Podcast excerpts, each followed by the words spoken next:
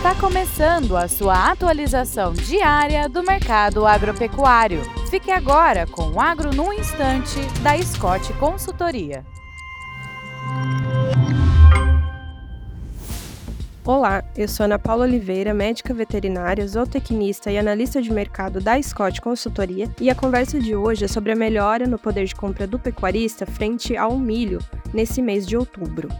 Segundo o levantamento da Scott Consultoria, a saca de milho de 60 quilos foi negociada em média a 59 reais, um aumento de 7,5% no comparativo mensal. Entre janeiro e setembro de 2023, foram exportados 34 milhões de toneladas de milho, um aumento de 40% no mesmo período quando comparado a 2022. Já a arroba do boi gordo em São Paulo foi negociada em média 229 reais, um aumento de 12,2% no comparativo mensal e uma queda de 16,9% no comparativo anual, ou seja, em outubro de 2022, a arroba do boi gordo estava sendo negociada em média a 276 reais. Hoje, em São Paulo, com o incremento no preço do boi maior que o do milho, a relação de troca está favorável para o pecuarista, ou seja, com a venda de uma arroba de boi gordo, conseguimos comprar 3,8 sacas de 60 quilos de milho, uma melhora de 4% no comparativo com o mês anterior. No curto prazo, o mercado do boi deve ficar estável,